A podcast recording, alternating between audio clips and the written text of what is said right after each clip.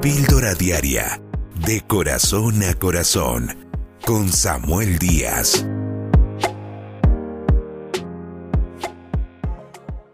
En el Nuevo Testamento se narra la historia de Jesús. Un Jesús que vino a la tierra, se hizo hombre, habitó entre nosotros y creó relación con las personas. Una de las cosas que Jesús hizo fue llamar a doce discípulos para que estuvieran con él y para que lo acompañaran en su ministerio. Luego sabemos que estos doce discípulos llegaron a ser los grandes apóstoles que Dios usó luego de él ascender al cielo eh, tras morir en la cruz del Calvario y resucitar. Pero durante el tiempo que Jesús pasó con ellos aquí en la tierra, Él estrechó una relación muy fuerte e íntima con ellos. Ellos pudieron conocerlo, tocarlo, admirarlo, pudieron ver sus milagros, pudieron escuchar sus enseñanzas y por supuesto ver el modelo de su vida, de una vida victoriosa, donde ellos aprendieron demasiado acerca de Dios. Yo creo que en ese tiempo Jesús fue una inspiración total para estos doce discípulos. Pero en el libro de Juan, en el capítulo 16, verso 7, Jesús les da unas palabras que en su momento quizás ellos no entenderían muy bien, pero luego sí las comprendieron.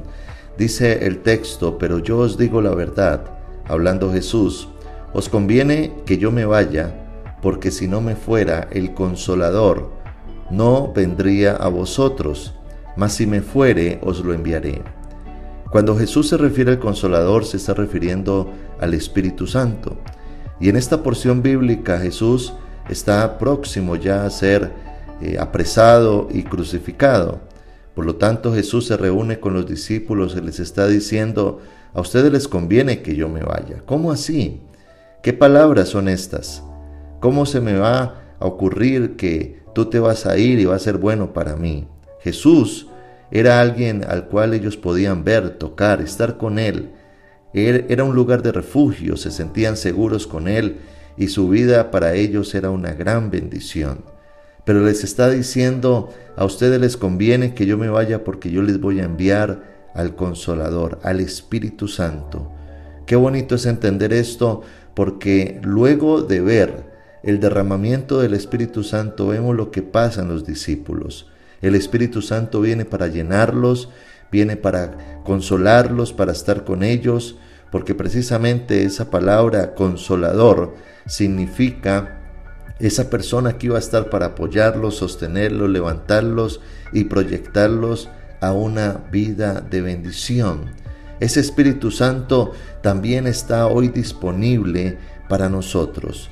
Hoy en día no necesitamos tocar a Jesús, no necesitamos esculpirlo en una madera para ponerlo allí en nuestro cuarto o en nuestro cuello como un crucifijo. No necesitamos ni ponerle velas porque Él es espíritu, Él es el Espíritu Santo.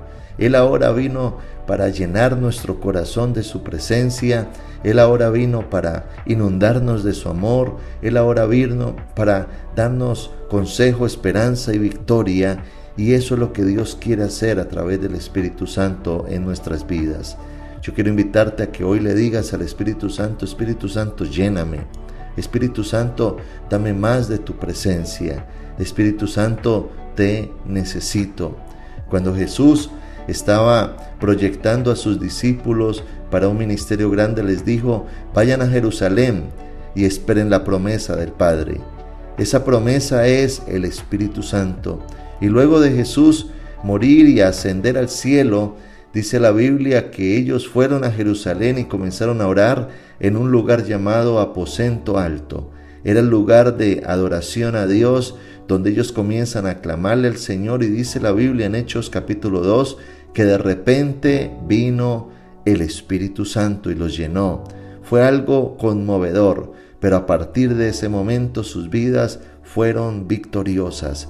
Para tú y yo poder tener vidas victoriosas necesitamos al Espíritu Santo. Yo te invito a que en este día le digas al Espíritu Santo que te llene. Él está para nosotros disponible, para toda persona que recibe a Jesús en su corazón y le dice, así como tú lo prometiste, lléname a mí, Espíritu Santo, te necesito, quiero que seas mi guía, mi sustento, quiero que me lleves a tener una vida victoriosa en ti, una vida santificada, una vida que te agrade, pero una vida llena, llena de tu presencia. Suscríbete a nuestro canal de YouTube, Pastor Samuel Díaz, y recibe una dosis diaria de inspiración.